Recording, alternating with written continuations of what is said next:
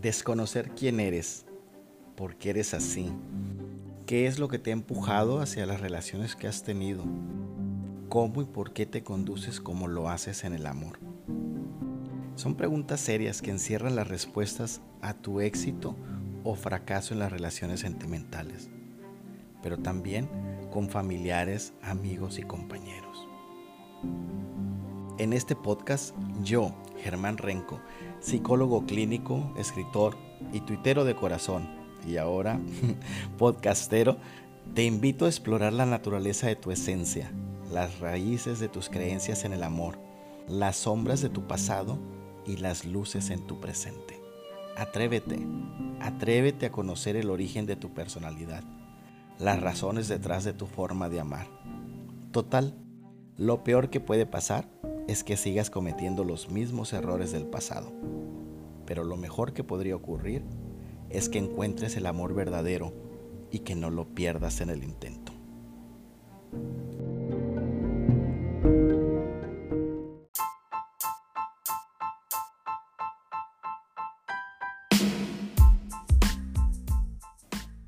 ¡Qué bárbaro! Ya estamos en el cuarto episodio de Si no era amor, era vicio. ¿Qué hace que empezamos con esta aventura y mira el camino que llevamos recorrido. Me llena de mucha ilusión ver este proyecto por tanto tiempo soñado hecho una realidad. Y quiero darte las gracias, especialmente a ti que en este momento me escuchas, por tu apoyo y preferencia. Y dejarte saber que me alegra muchísimo que me acompañes en este viaje. Quédate a escuchar este nuevo episodio.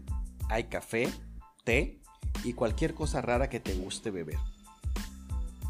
Estoy seguro que lo que tengo preparado se quedará dando vueltas en tu cabeza y quizás decidas hasta escucharlo de nuevo.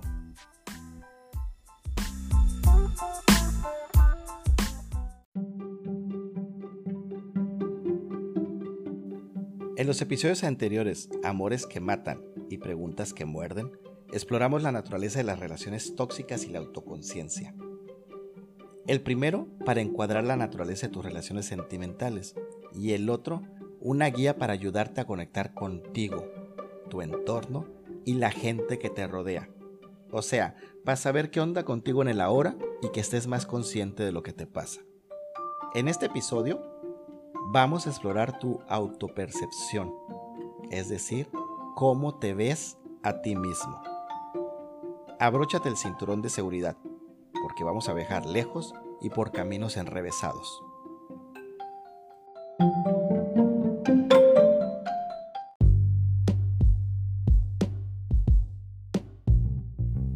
En el verano del 87, con mis 12 años cumplidos, había volado en avión a pasar las vacaciones en casa de mi madre y mi hermana menor de 5 años.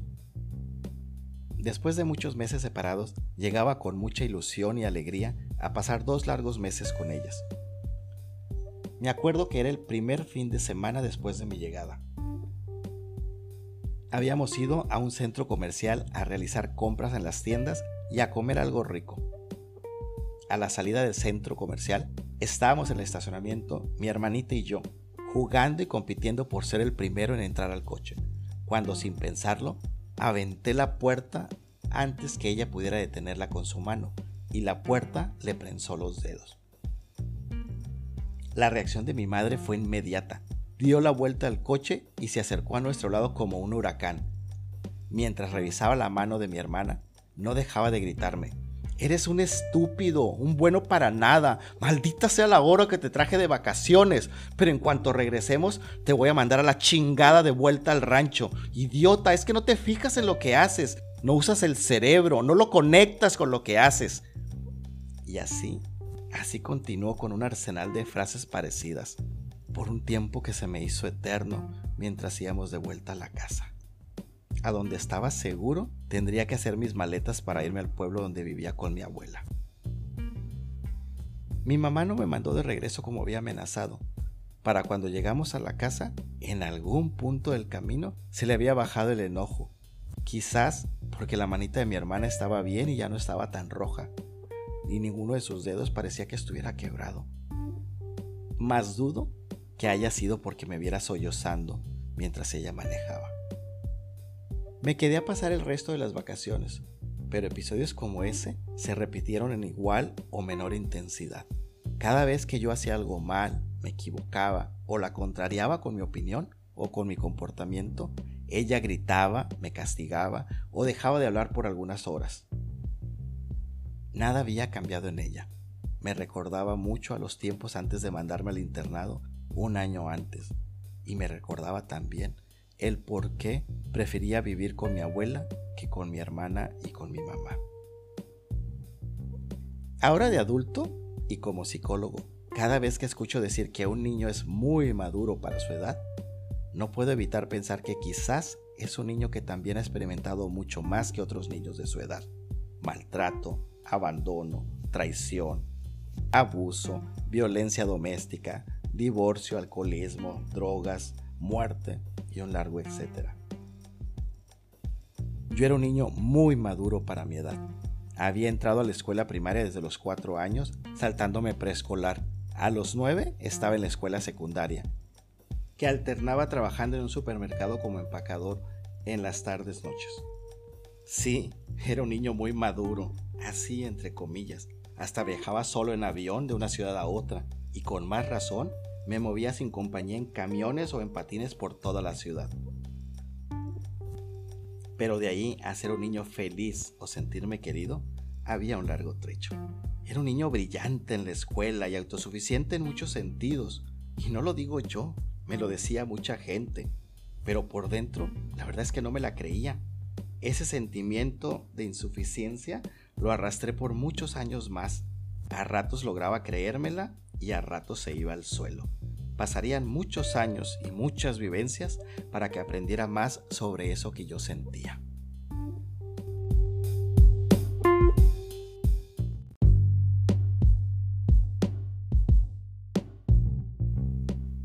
Imagina que cuando naces, tu mente y corazón empiezan de cero.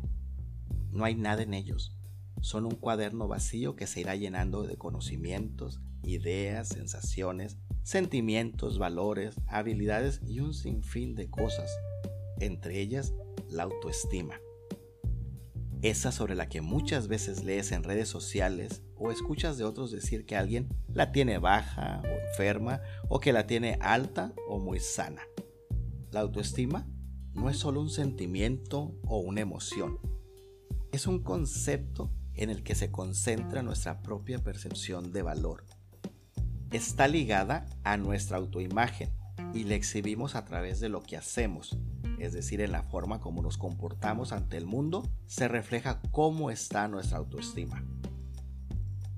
A las personas, niños, jóvenes o adultos, que tienen la autoestima alta o sana, las veremos haciendo alarde de energía, sintiéndose bien consigo mismas, expresando sus opiniones, sin temor a hablar con otras personas, disfrutando de lo que hacen y de su entorno, tomando retos, defendiendo su punto de vista, reconociendo y siendo responsables de sus errores, entre otras características más. Por el otro lado, los que la tienen baja los veremos dudando de sí mismos, sin hacer lo que quisieran y permitiendo que otros les digan cómo vivir su vida, aislándose de su entorno, teniendo dificultad para identificar y compartir sus emociones y sentimientos, sin valorarse, dándose por vencidos fácilmente, sintiéndose poco interesantes, siendo pesimistas, conformistas y dependientes, padeciendo del miedo a equivocarse, del miedo al cambio, a las cosas nuevas y evitando riesgos a un alto costo. Imagina ahora que la autoestima es una energía que se acumula en tu interior y por eso sube y baja de nivel y que para almacenarla necesitamos un contenedor. Así como, como esta taza que ahora tengo en mis manos. Mi taza favorita de color rojo que uso para tomar café mientras grabo este podcast de tal manera que desde niños nuestra taza interior se encargará de almacenar nuestra autoestima, nuestra percepción de valor. Debido a que llegamos al mundo sin un parámetro para determinar nuestra valía personal, desde temprana edad quienes se encargan de llenar nuestra taza son nuestros padres en primera mano. Luego vienen los hermanos, los abuelos, los tíos y parientes en general con los que convivimos. Entonces, cuando eres niño y haces algo bien y todos te felicitan por lo que hiciste, tu taza estará a rebosar, estará llena de energía positiva, porque te sientes apreciado y sientes que tienes algo que te hace especial. Pero, si por el otro lado recibes críticas, descalificaciones, insultos y golpes, tu taza difícilmente se llenará de cosas bonitas. Por el contrario, estará llena de energía negativa hacia ti mismo, como un café, un café dañado. Pensarás que no sirves para nada y que eres alguien que nada hace bien y que a nadie o a muy pocos les importas o les simpatizas.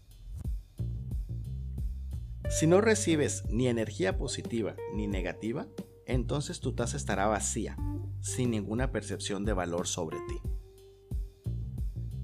¿Por qué le damos tanto crédito a lo que nos dicen nuestros padres? Porque son en quienes confiamos, nuestros primeros apegos y quienes se supone son los que más nos quieren en el mundo y están ahí para guiarnos y protegernos. ¿Quiénes, si no ellos, van a poder saber mejor si somos buenos para algo o no. Si papá o mamá nos dicen que una prenda nos queda mal, pues les vamos a creer. Si nos dicen que no hicimos algo bien, les vamos a creer, porque no tenemos razones para desconfiar. Es más, ni siquiera se nos ocurre que pudieran estar equivocados. Cada juicio de valor que ellos nos hacen, igual que de nuestros abuelos o nuestros hermanos, pasa sin filtro alguno directo a nuestro inconsciente. Lo damos por hecho, sin prueba alguna que lo que nos dicen sobre nosotros es verdad. El efecto más poderoso y destructivo en la autoestima de un niño es un progenitor que critica, avergüenza, limita, castiga y humilla a sus hijos a causa de una conducta incorrecta. Por ejemplo, un niño tira el vaso de leche sobre la mesa durante el desayuno.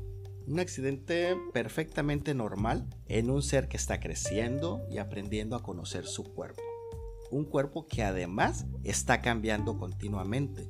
Por lo tanto, pues es posible que sus brazos sean un poquito más largos o que todavía no se ha acostumbrado a que dé un estirón, etc. Ante este accidente, la madre lo reprende y lo tacha de tonto y de descuidado, lo avergüenza en frente de otros miembros de la familia y lo deja con una sensación de incapacidad por no saber tomar un vaso de leche sin derramarlo. En las familias conflictivas, los niños suelen tener sentimientos de inutilidad, crecen como Dios les da a entender en un ambiente con una comunicación deficiente, plagado de críticas por lo mucho que ignoran, porque lo están aprendiendo, y por hacer las cosas diferentes, con castigos por sus errores y reglas rígidas para desenvolverse en el hogar y con poca tolerancia para fomentar un aprendizaje sano y responsable. Por otro lado, la percepción de alta valía solo puede desarrollarse en un ambiente familiar en el que se estimula la individualidad, se expresan las emociones abiertamente y sin temor a ser juzgados por ello, en donde el amor entre sus miembros se siente de manera fuerte y sincera. La comunicación sea clara y abierta, las reglas sean flexibles y se fomenten, sobre todo, el sentido de responsabilidad en forma honesta y ligera. Una familia con un ambiente así tendrá hijos que se sientan bien consigo mismos, felices y que sean autosuficientes en la vida adulta. Pero bueno, no nos adelantemos y continuemos con este viaje al pasado. Cuando llegamos a la adolescencia, esa taza, recuerden, nuestro contenedor de esa energía llamada autoestima, será llenada también con las opiniones de compañeros y maestros, que serán con los que más convivamos después de la familia. De tal manera que nuestra percepción de valía personal ahora estará en manos de esos encantadores y amorosos seres de nuestra misma edad, maduros y capaces de retroalimentarnos de forma positiva en todo momento, sin caer, por supuesto, en la burla, el escarnio o el bullying. Claro que si venimos de un hogar en el que nuestra taza es llenada continuamente con energía negativa, lo que recibamos en la escuela vendrá a sumarse o mezclarse con lo que nuestra taza trae de casa. Quizás sea tanta energía positiva que alcance para neutralizar la energía negativa que viene de casa. O por el contrario, solo sea de nueva cuenta más energía negativa, que se sumará para rebosarla con una fea percepción sobre nosotros mismos, con muy poca percepción de valor. Al volvernos adultos, la responsabilidad de llenar nuestra taza y sanar nuestra autoestima pasa por completo a nuestras manos. Porque en teoría somos seres desarrollados y autosuficientes, capaces de mantenernos, tomar decisiones por nosotros mismos y hacernos cargo de nuestra vida.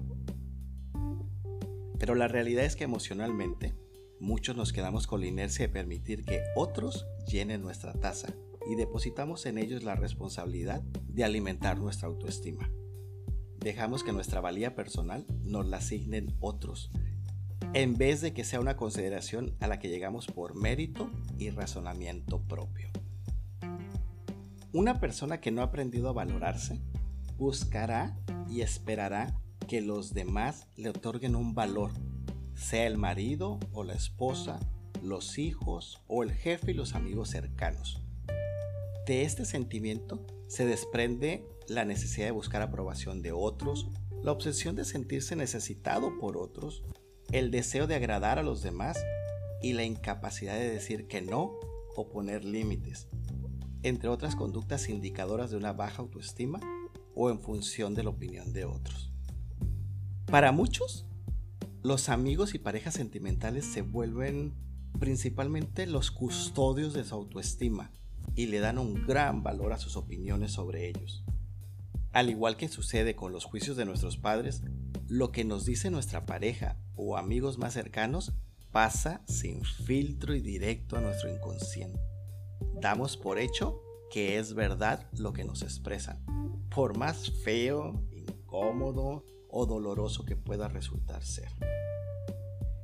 Si una amiga te dice que te ves con sobrepeso o que un vestido te sienta fatal, le creerás, porque el afecto que te une a ella le otorga un alto valor a sus juicios y comentarios. Si una pareja te dice que eres una persona fracasada, dramática, frígida, poco atractiva, aburrida, que no sabes hacerle sentir placer o hacerlo sentir orgullosa o orgulloso de ti, su opinión tenderá a grabarse en tu inconsciente como una verdad irrefutable. Y entre más te lo repita, mayor será su fuerza en tu mente hasta que termines por creerle. Las personas con fuertes sentimientos de autoestima tienden a tener relaciones sanas y mostrar una conducta amorosa con otros seres. En otras palabras, quienes se aman y se valoran a sí mismos son capaces de amar y valorar a quienes les rodean. Además, cuentan con mayores recursos para enfrentar la realidad y salir adelante ante la adversidad. Resiliencia le llaman por lo que son menos proclives a caer en dependencias de cualquier tipo. Pero ojo, eso no significa que sean inmunes. Creo firmemente que una persona que se ama y se valora desarrolla una especie así de, de escudo consciente y que no hará nada que pueda lastimarla, devaluarla, humillarla o destruirla, ni tampoco se lo hará a otros. En cambio, será una persona capaz de hacerse responsable de sus propios actos. Por ejemplo, una persona que tiene una autoestima elevada no se involucrará en una relación con una persona tóxica tan fácilmente. No abusará de drogas, tabaco o alcohol. Tampoco recurrirá a la violencia de cualquier tipo contra alguien más quienes no se aman se convierten en bombas de tiempo, en instrumentos de autodestrucción lenta o acelerada en manos de personas viles y sin empatía alguna que los harán a su antojo, porque se aprovecharán del poder que tienen sobre ellos a través del afecto que les profesan y a través de las palabras que les prodiguen.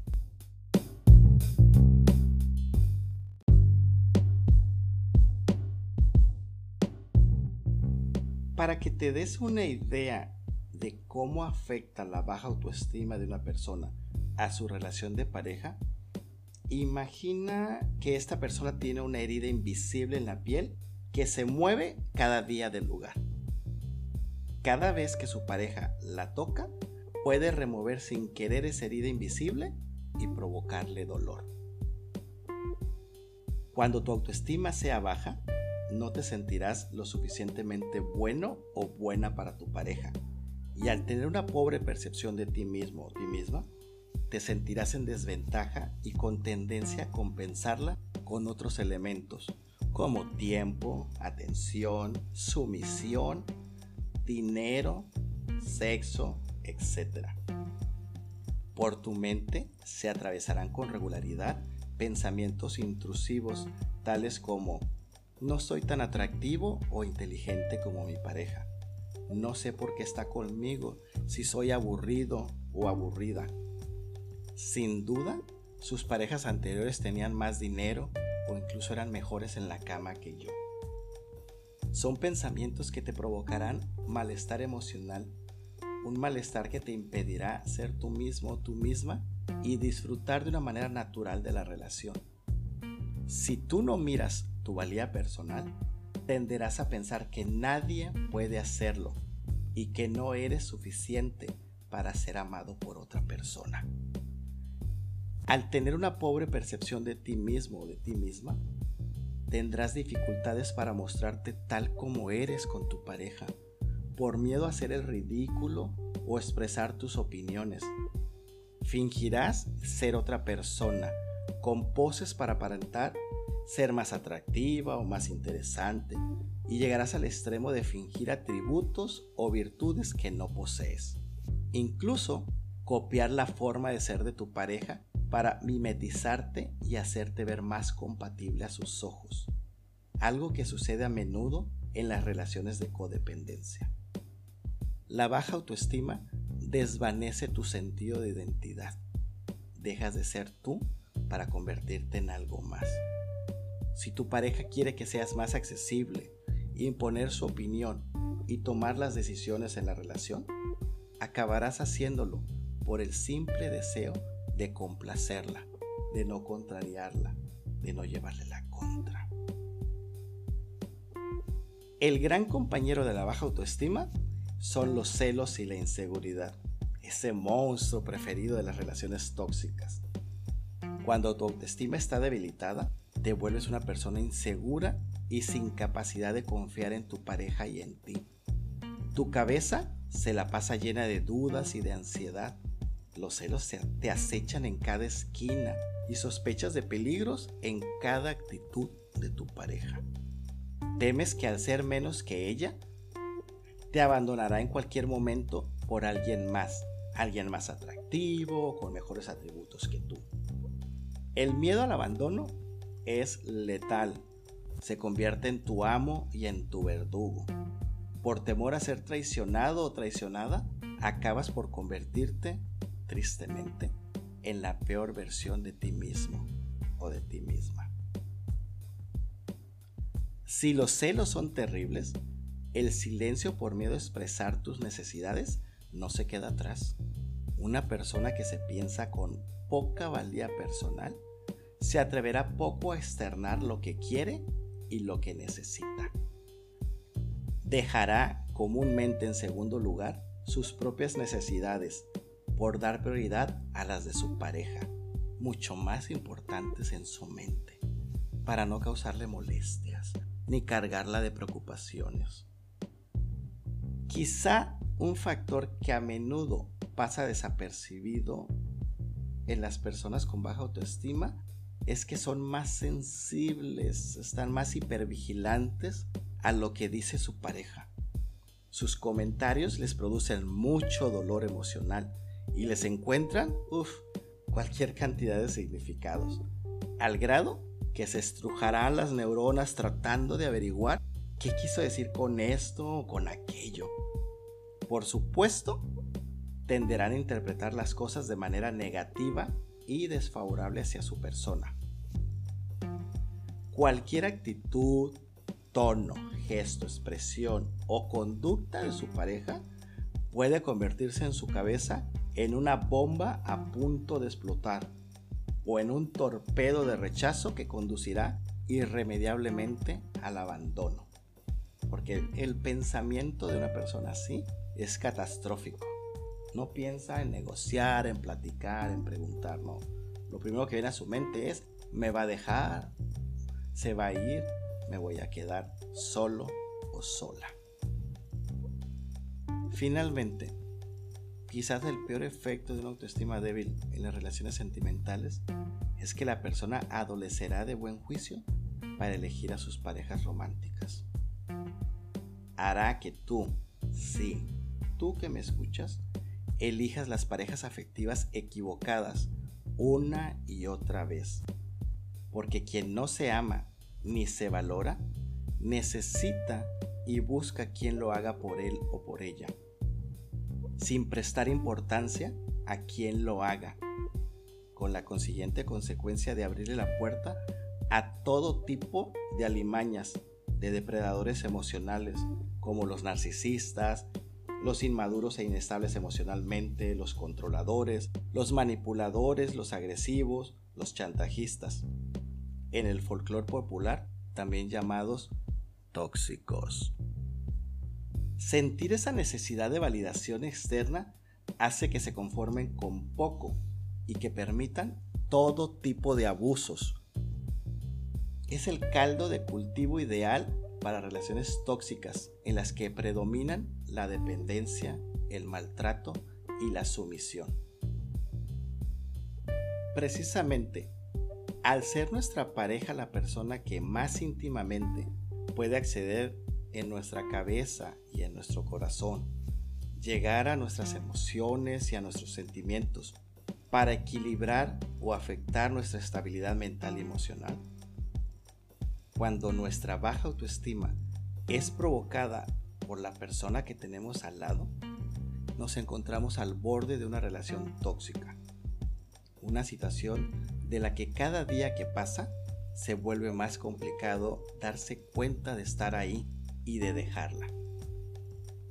Por ejemplo, un hombre propenso a ser infiel quemará la energía positiva de tu autoestima como un motor de Fórmula 1 sumiéndote con sus deslices en la peor crisis de autoestima de tu vida.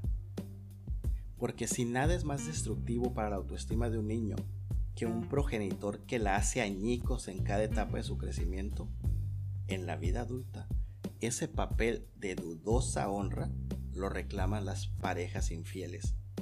Esas parejas que mienten, engañan, manipulan y juegan con tu mente con tal de mantener su status quo a tu lado, para retenerte cerca, mientras van haciéndote pedazos por dentro, una infidelidad a la vez, una infidelidad tras otra.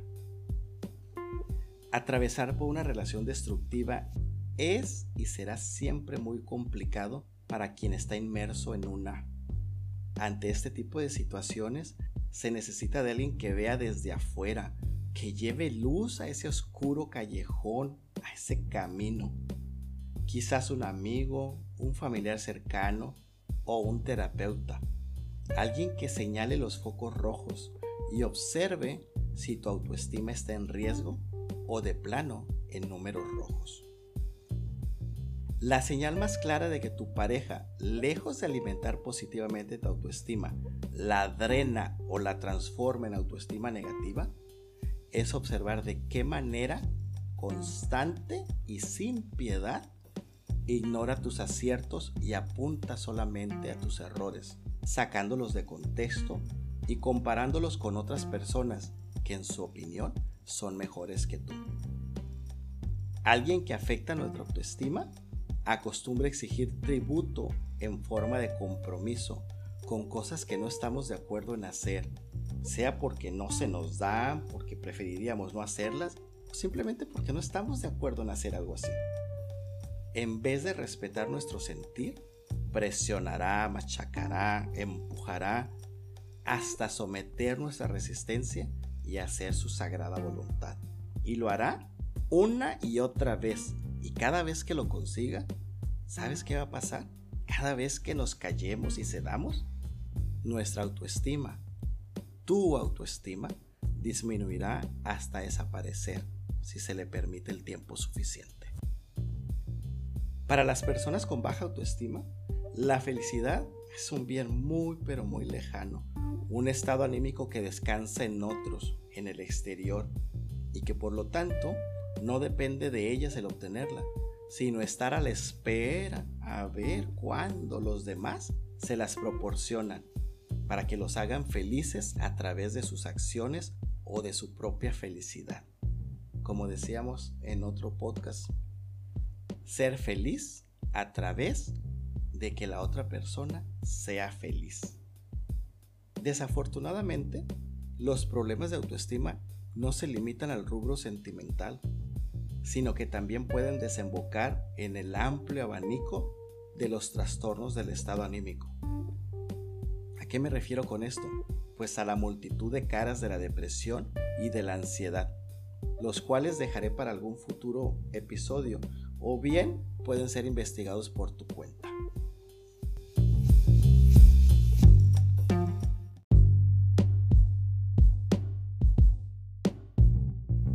Llegado a este punto, seguramente dirás, ay caramba Germán, ¿a qué horas vas a decir si se puede sanar la autoestima o ya me fregué para siempre? Si se puede reparar el daño que viene de mi infancia o de las relaciones destructivas en las que he estado. La respuesta es simple. Sí se puede. La autoestima es la capacidad que tenemos de valorarnos y de darnos un trato digno amoroso y real a nosotros mismos. Lo mejor de la autoestima es que puede ser remodelada en cualquier momento. Es decir, nunca es tarde. No importa la edad para trabajar en ella y mejorar esa energía en tu interior acumulada en tu taza para transformarla en una energía positiva. Su desarrollo, por supuesto, requiere tiempo paciencia y sobre todo requiere valor. Valor para arriesgarse a hacer cosas nuevas, porque hay que aprender de nuevo muchas cosas y durante este proceso de reaprender es que los parámetros de tu valía personal se irán ajustando también de manera natural.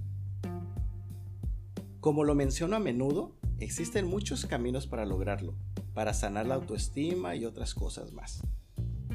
Los dos que recomiendo son el proceso terapéutico guiado por un profesional de la salud, un psicólogo, un psiquiatra, o bien la autoayuda adquirida por cuenta propia a través del estudio de libros, videos, conferencias, podcasts, etc.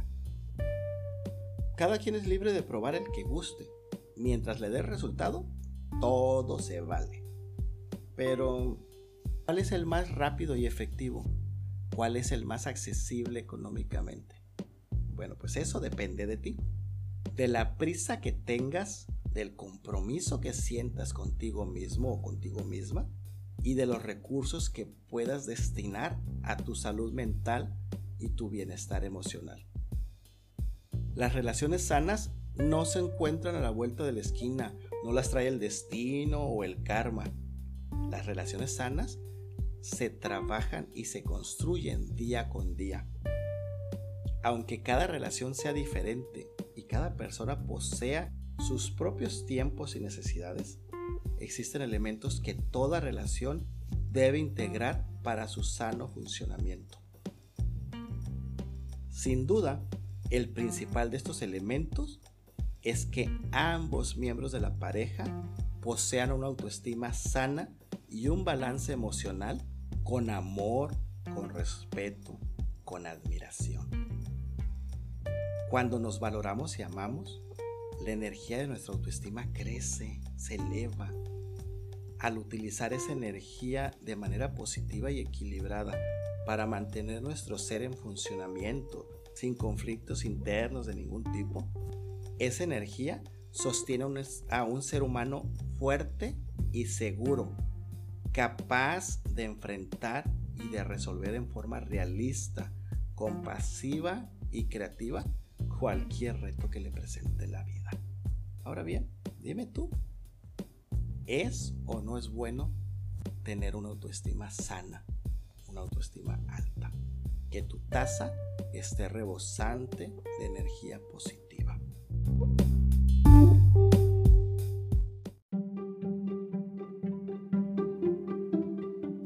Oye, ¿qué crees?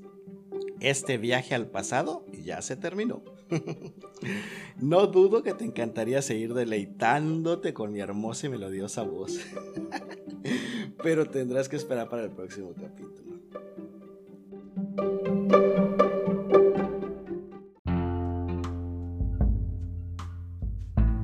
En este episodio he tratado de explicar la importancia de tener una autoestima sana o elevada, ya que esta autoestima es la energía positiva que te impulsará diariamente para ir por el mundo disfrutando tu entorno, tu vida sentimental, tu trabajo, tu familia y tus amigos. Para disfrutar, en pocas palabras, la vida que construyas para ti mismo o para ti misma.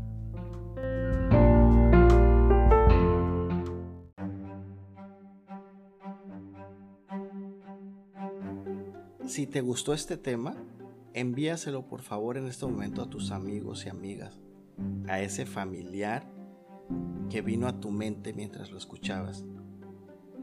Porque puede ser que sea la ayuda, que sea la información, que sea el momento que necesita para empezar a hacer cambios en su vida. Creo que la mejor manera de apoyar e impulsar el trabajo que hago aquí es con tu recomendación directa con tus conocidos. Y si ya lo haces, muchísimas gracias por tu confianza. Ten por seguro que semana a semana, capítulo tras capítulo, voy a buscar traer temas más actuales y que sean de una mayor utilidad para ti y para todos los que se unen en esta aventura.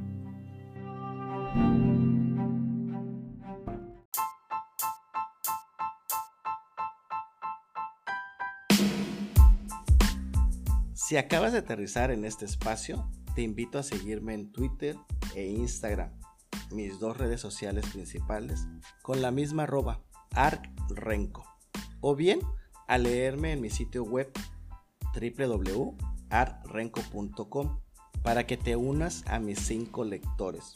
Sí, ya sé, son mucho más que esos, pero es la manera que de cariño le llamo a toda la gente que me concede el privilegio de seguirme, de leerme, y de estar al pendiente de las cosas que hago.